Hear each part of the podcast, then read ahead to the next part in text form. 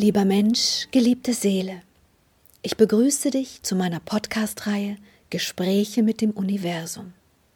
Seit einem Nahtoderlebnis habe ich die Gabe, mit feinstofflichen Ebenen des Kosmos zu kommunizieren. Das Wissen aus diesen für uns unsichtbaren Energieformen halte ich in meinen Büchern fest. Und es ist mir jetzt hier eine große Freude, dir dieses Wissen, diese Gespräche als Ergänzung zu den Büchern zusätzlich nahezubringen. Lieber König Salomon, ich möchte heute mit dir über das männliche und das weibliche Prinzip sprechen. Zunächst möchte ich dich kurz fragen, ob du das Prinzip Männlichkeit und Weiblichkeit und wie du es überhaupt erlebst. Bitte beginne. Silvia, du beginnst das Thema falsch. Oh. Die beiden Prinzipien sind nicht das Wichtige, sondern ihre Auswirkungen. Ah, okay, dann bitte beginn einfach zu sprechen, wie du möchtest. Wenn die Kraft der Männlichkeit in einem Menschen fließt, so sind seine Wahrnehmungen und Werkzeuge eher darauf aus, die Impulse zu geben. Durch diese Kraft wird das Wesen der Seele in diesem Körper mit mehr Wucht ausgestattet als ohne die männliche Kraft. Daher sind Männer auch meist etwas weniger entspannt, denn Impulse geben ist kein Akt der Entspannung. Sie kämpfen lebenslang um die Kraft des Mächtigen, um dadurch die Freiheiten zu erfahren, dass ihre Impulse in der Menschenwelt umgesetzt werden. Die weibliche Kraft wiederum ist der Empfänger dieser Impulse und weniger darauf aus, selbst welche zu setzen, als diese zu empfangen. Daher sind sehr weibliche Frauen auch meist eher in der wartenden, stillen Position. Je mehr männliche Kraft in dem Körper einer Frau aber auch fließt, umso mehr Impulse will diese geben. Deshalb unterscheide ich zwischen den Kräften und nicht den Körpern. Weibliche Kraft kann auch in einem männlichen Körper fließen. Alles ist möglich. Doch, um deine Frage weiter zu beantworten. Die impulsgebende Kraft des Männlichen will erobern, wenn nötig auch zerstören, beleben oder töten. Sie ist immer in Bewegung. Die weibliche Kraft ist das Empfangende, alles abwartende und lebensfördernde Prinzip, um deine Frage aufzugreifen. Daher werdet euch bewusst, dass ihr viel mehr seid als nur das jeweilige Geschlecht des Körpers. Ihr seid allesamt auch die Kraft des jeweiligen Körpers, der Seele und des Prinzips der Wahrnehmung. Wer in einem männlichen Körper lebt, der kann durch die sehr weibliche Kraft in ihm wirken wie die Frauen. Und umgedreht, wer in einem weiblichen Körper lebt, aber viele männliche und starke Impulse des Gebens empfindet, kann schnell auch männlich wirken. All dies ist zu differenzieren. Der Körper und seine Geschlechtlichkeit, die Kraft der Seele, die Kraft, die durch den Körper lebt, männlich oder weiblich. Wie siehst du das Männliche und das Weibliche? Ich meine, wie hast du das zu deinen Lebenszeiten wahrgenommen? Durch die Trennung der Geschlechter in meiner Zeit als König habe ich das Weibliche immer nur als sehr liebevoll und wundervoll erfahren. Doch ich weiß von Bediensteten, dass diese Kraft durchaus auch ihre Untiefen hat. Das, was ich über meine Wahrnehmung des Zustands der Menschheit in eurer Zeit wahrnehme, ist eher ein Durcheinander. Das Weibliche lebt sehr in den männlichen Körpern und umgedreht.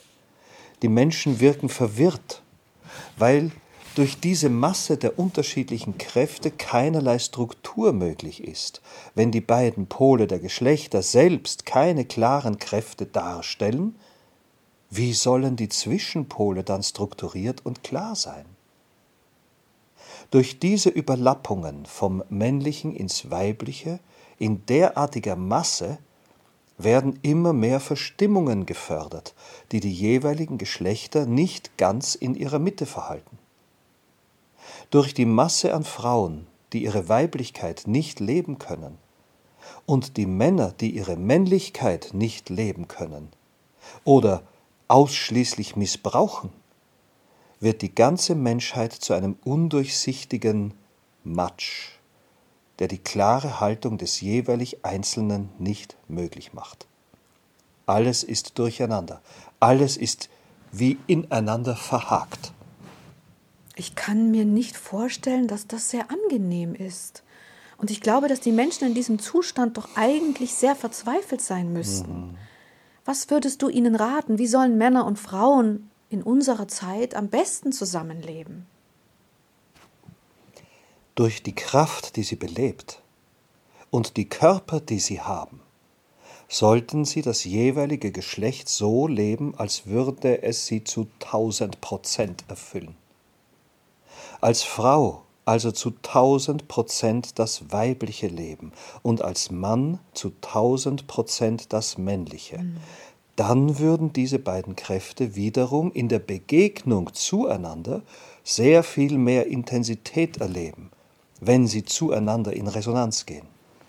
Aber es gibt doch nun mal Menschen, da kann ich mich selbst auch gleich ein bisschen als Beispiel nehmen, die zwar in einem weiblichen Körper sind, aber sehr viele männliche Impulse empfinden des Gebens, des Machens und des Tuns. Und wir haben sehr viel Spaß daran. Was würdest du uns denn raten, also diesen Menschen raten? Das Gleiche. Du bist eine Frau. Sei dies. Und wenn du Impulse geben möchtest, dann tue dies. Aber lebe in der Zeit dazwischen, die Frau, und vergiss sie nicht. Verstehe ich. Und das Gleiche natürlich umgedreht, gell? Es gibt ja auch sehr viele Männer, die wiederum sehr viele weibliche Impulse leben. Ja.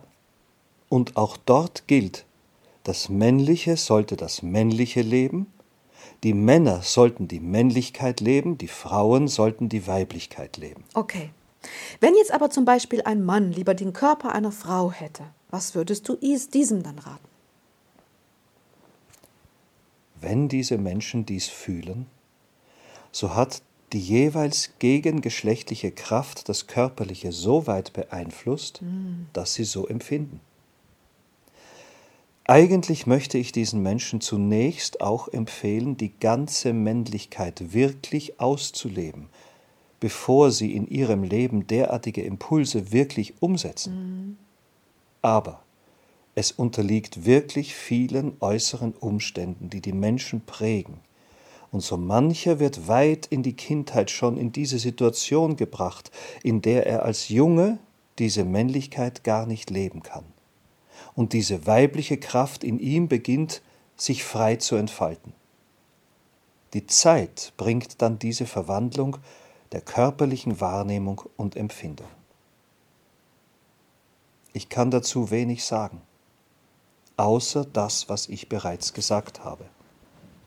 Ich bin der Meinung, die Menschen sollten, bevor sie tiefgreifende, große Entscheidungen in ihrem Leben fällen, das jeweilige Geschlecht erst gänzlich ausleben und erst dann diese Entscheidung treffen. Hm. Was ist zum Beispiel mit Homosexualität, die erst im Alter auftritt? Es ist ein nachgewiesenes Phänomen, dass bei manchen Männern im Laufe des Lebens die weibliche Kraft größer wird. Wie kann das dann passieren? Das ist genau so, wie ich bereits beschrieben habe. Diese Menschen haben auch die weibliche Kraft in ihnen sehr gefördert, mhm. weniger als die männliche. Und dadurch ist die Verwandlung der Wahrnehmung wie eine Umprogrammierung in der Empfindung geschehen. Ah. Dies ist ausschließlich ein Prozess der Zeit. Ein Prozess der Zeit oder ein Ergebnis der Zeit? Danke, du hast richtig korrigiert. Das ist ausschließlich ein Ergebnis der Zeit. Hm. Die gegengeschlechtliche Ausbreitung im Körper wird durch die Zeit stärker und stärker. Verstehe. Und wenn dann Mann und Frau zusammen sind, nehmen wir jetzt mal dieses klassische Beispiel. Und sie leben jeder sein Geschlecht. Die Frau lebt, dass sie gerne Frau ist und ihre Art und Weise, wie man einmal Frau ist. Der Mann seine Männlichkeit auf seine Art und Weise. Gibt es dann noch etwas, das du diesen beiden Wesen mit auf den Weg geben möchtest? Ja, das Leben als ein Geschenk anzusehen und zu genießen, dass ihr einander habt. Die Geschlechtlichkeit des anderen bringt auch viele schöne, anregende Impulse mit sich. Diese solltet ihr aufnehmen, annehmen und so viel es geht in Freude erleben. Apropos Freude. Man hört immer wieder davon, dass Menschen sich in der Ehe nur noch anbrüllen, streiten und alles so etwas Furchtbares. Was würdest du solchen Menschen raten, wenn das passiert, wenn die Respektschwellen so überschritten wurden, dass man einander nur noch auf diese Weise begegnet? Hm.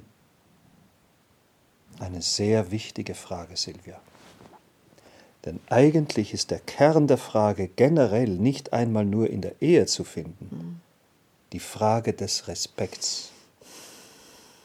Wenn ein Mensch den Respekt vor einem anderen Menschen verloren hat, warum auch immer, dann ist dies mit wenigen Kniffen überbrückbar.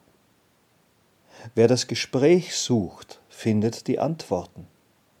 Entweder er gewinnt den Respekt wieder oder er verliert ihn gänzlich, und dann sollte die Trennung des gemeinsamen Weges eingeleitet werden das Thema Verantwortung, vor allem in der Ehe, ist eine andere Geschichte, die dann wiederum auch betrachtet werden muss, doch wenn wir nur die respektvolle Art und Weise des Umgangs miteinander besprechen wollen, so sage ich euch, begebt euch in den Prozess der Begegnung dieser Thematik, benennt sie und reagiert auf sie. Wer glaubt, dass dies keine Thematik ist, die sehr wichtig ist, der irrt sehr. Respekt ist die Basis des Zusammenlebens, ob im Beruf oder in der Familie. Wer den Respekt verloren hat, der wird auch die Liebe verlieren. Und wo keine Liebe mehr ist, sollte man die Liebe suchen. Du meinst jetzt nicht mehr bei dem gleichen Partner oder wie? Durch Gespräche oder durch Abstand.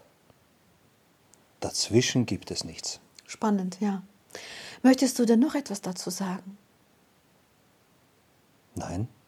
Gut, dann haben wir jetzt alles zu dem Thema Männlichkeit und Weiblichkeit festgehalten. Und ich danke dir vielmals und freue mich auf das nächste Kapitel. danke, Liebe. Ich freue mich auch, Silvia. Danke, Liebe.